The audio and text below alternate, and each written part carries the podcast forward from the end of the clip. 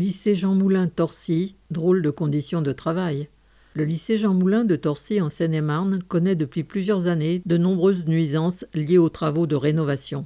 Celles-ci n'ont fait que s'accélérer depuis quelques mois et une panne électrique a contraint l'établissement à fermer ses portes une semaine avant le début des congés de fin d'année, provoquant entre autres le report du bac blanc.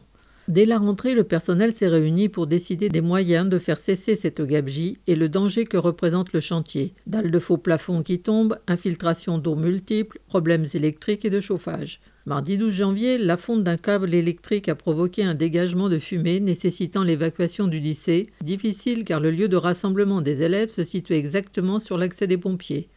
Cela était l'incident de trop. Dès le lendemain, l'ensemble des enseignants décidaient d'exercer leur droit de retrait et ils alertaient les élèves, les parents et les médias. Les autorités régionales indiquaient que les travaux de sécurisation ne pourraient avoir lieu que dans un délai de deux mois. Les enseignants se sont retrouvés le jeudi matin pour décider ensemble et à l'unanimité de maintenir leur droit de retrait, rejoints par des élèves.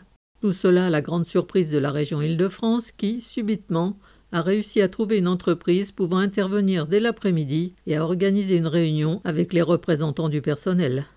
Vendredi 15 janvier, c'est dans une atmosphère déterminée que personnel et élèves ont accueilli une délégation contrainte d'entendre et de s'engager sur leurs revendications. Preuve, s'il en était besoin, de la nécessité de maintenir la pression. Des élèves voulant rentrer dans un bâtiment préfabriqué ont vu la poignée de la porte leur rester dans la main. Correspondant Hello.